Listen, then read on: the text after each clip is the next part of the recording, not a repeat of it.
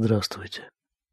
Мы с вами находимся посреди рассказа о поиске царской дочери. Я напомню в общих чертах. Герой, который в этой сказке выведен под именем Шинели Мальхут, второе на царство, мы говорили, что это имеется в виду человеческая душа, которая спускается в этот мир, и в этом мире она занимается тем единственным занятием, которым ей предписано заниматься, поиском Всевышнего, вот здесь, в этом мире. И вот это ощущение присутствия Всевышнего в этом мире Рабин Ахман называет царской дочерью, которая утеряна. И вот после долгих поисков наш герой попадает в роскошный дворец, и там он встречает эту царскую дочь, но выясняется, что этот дворец, он место нечистого. И вот он спрашивает у царской дочери, а как я тебя могу отсюда вызволить? Ответ этой царской дочери довольно обескураживающий. «Как ты меня можешь отсюда вытащить?» — говорит она ему. «Уходи отсюда». И вот этот ответ выводит нас на тему, которую царь Давид в одном из своих псалмов обозначил как «Цур мира ваасетов», то есть «уклонись от плохого и делай хорошее». То есть человек решивший заниматься духовным, нравственным совершенствованием, первое, что должен сделать, исходя из этого, это уклониться от плохого. Хорошо, но ты вот влип во что-нибудь такое, не знаю, дурно пахнущее, и хочешь делать добрые дела. Но любое доброе дело, которое ты будешь делать, будет иметь вот этот вот запах, вот этот привкус вот этого того, в чем ты сейчас находишься. Поэтому прежде всего уклонись от плохого. Причем, заметьте, не предлагается человеку бороться, победить, не сдаваться.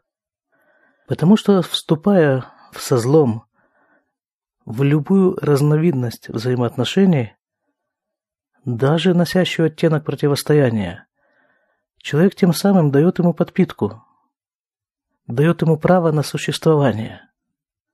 А злу только это и нужно. Оно ведь в какой-то степени действует как актер, который выходит на сцену, на него устремлены взгляды, внимание публики, зрительного зала, и он играет свою роль. Теперь представьте себе, что такой актер выходит на сцену, а зал пустой. Ну что он будет делать? Поставить несколько минут подождет, никого нет. Он уйдет. Ведь зло – это только оболочка, которая существует за счет нашего внимания, которым мы ее питаем. Просто уклонись от него. Не делай вид, что его не существует. Оно существует само по себе. Как говорил один мой приятель, он говорит, ты идешь по улице, видишь мусорный бак. А в Израиле мусор обычно выносится в такие мусорные баки разной величины, и потом проезжает машина – и этот мусор оттуда собирает. Так вот, говорит, ты идешь по улице, видишь, стоит мусорный бак. Они, как правило, зеленого цвета. Ну хорошо, ты краем глаза отмечаешь, что вот мусорный бак. Идешь себе мимо. Тебе ведь не приходит в голову залезть туда внутрь и начинать разбираться в тонкостях содержимого этого бака. Так и со злом тоже.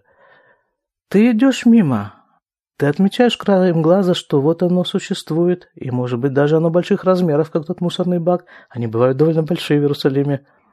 Но у тебя-то совсем другая цель. Мимо мусорного бака. На эту тему я приведу историю одного человека, любимого мной. Его зовут Хаим Неселевич. Тот, кто живет в Иерусалиме, наверное, слышал это имя. Он когда рассказывал мне про свое детство. А детство у него прошло в Самарканде. Он родился в семье хабадников. Его родители, когда он родился, сумели каким-то образом кому-то дать такую взятку, чтобы его не записали. Вот в числе граждан Советского Союза, жителей Самарканда, такого мальчика по имени Хаим Неселевич не существовало, он не был записан. Также не были записаны его братья и многие другие дети из этой общины хабадников Самарканда. Почему? Зачем им это нужно? Да чтобы детей не водить в советские детские учреждения. Ни в детский сад, ни в школу, ни в октябрята, ни в пионеры, никуда нет такого ребенка. Вот это вот сурмира. Уйди от плохого, уклонись от него. А когда ему исполнилось 12 лет, то опять же его родители сумели каким-то образом вывести его из Союза в Америку, и вот э, там уже он начал свое первое официальное образование непосредственно в Бруклине у Любавичевского рыбы. Так вот она ему предлагает, уйди отсюда, Сурмира.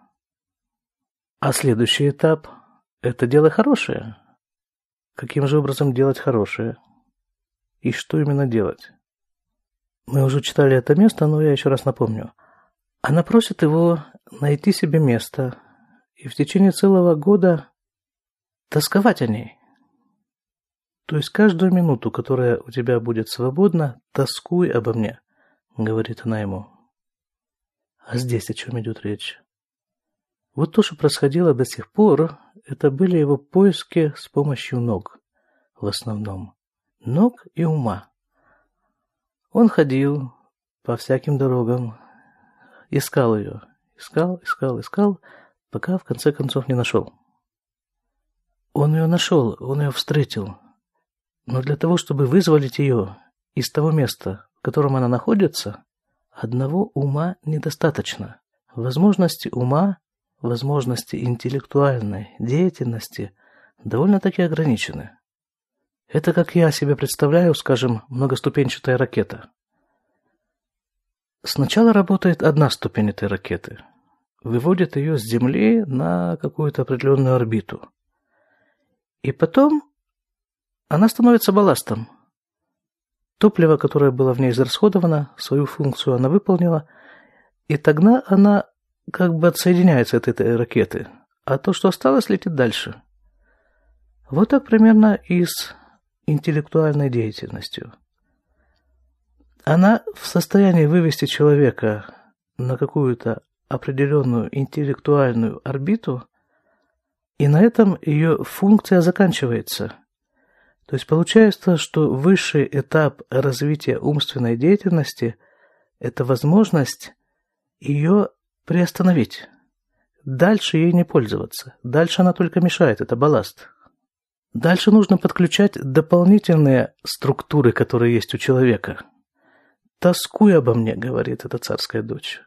«Будь в том месте, которое ты выберешь, и тоскуй обо мне». То, что нужно было сделать с помощью ног, с помощью интеллекта, ты уже сделал. Теперь нужно включить сердце. А что, спрашивается, я могу приказать сердцу, как ему себя вести? Что ему чувствовать? Кого ему любить? Можешь, говорит царская дочь. Ты можешь включить сердце с помощью разума, если ты каждую свободную минуту целенаправленно будешь тосковать обо мне, твое сердце включится, и это то, что меня отсюда вытащит. А почему год? Почему не месяц, неделю, день? Дело в том, что год – это завершение определенного цикла. Это как бы полный виток спирали. Еврейский год устроен таким образом, что разные его периоды соответствуют разным оттенкам настроения и состояния человека. Скажем, есть у человека такая склонность радоваться. Вот есть у него Суккот, есть у него Симхат Тура – есть у него другие праздники, есть у него шаббат, это время радоваться. Иногда у человека есть такая склонность печалиться. Вот для этого ему даются три недели между 17-го Тамуза и 9 Ава, которые вот как раз сейчас идут. Это такие траурные недели. А траур этот, как мы говорили, о храме, который был разрушен. Есть у человека склонность иногда выйти из каких-то пределов, из каких-то ограничений. Для этого в еврейском календаре предусмотрен праздник Пурим, когда еврею предписано напиться до такой степени, чтобы не отличать праведника от преступника. Ханука – это праздник ощущения чуда, которое вот-вот висит в воздухе. И вот, говорит ему царская дочь, во всех этих состояниях, в радости, в горе, в достатке, в недостатке, тоскуй обо мне. Хорошо, но если человек и так тоскует, так это несложно, ну, добавить еще одну причину для тоски. Ну, попробуй тосковать, когда у тебя радость. Нет, говорит царская дочь, тоскуй. Как говорят мудрецы, Радость не может быть полной до тех пор, пока не отстроен Иерусалимский храм. Именно поэтому на еврейской свадьбе, в самый радостный день своей жизни жених разбивает ногой стакан и произносит такую фразу из псалма Давида. «Им ишкахех Иерушалаем тишках ямини, тидбак лишуни лихики, им ло эскарехи, им ло аалет Иерушалаем аль хати». То есть, если я забуду тебя, Иерусалим, отсохнет моя правая рука – присохнет язык к небу. Если я не вспомню тебя, если я не подниму Иерусалим на вершину моей радости. Имеется в виду отстроенный Иерусалим. Тот Иерусалим, в котором стоит храм. То есть не может быть радость полная, пока нет храма. Даже физически, технически она не может быть полной, пока нет храма. Мы, живущие после разрушения храма, не представляем себе, что такая радость. Настоящая радость может быть только там, где есть настоящая святость. А пока нет храма, это все как бы скорее отблеск той радости и той святости, которые были во времена храма и которые будут во времена храма. А вот это вот вызволение царской дочери, это и есть строительство храма. Каждый вносит в это строительство храма свою посильную долю, идя по своей личной тропинке в поисках царской дочери. А поэтому доброго нам всем пути – Услышимся.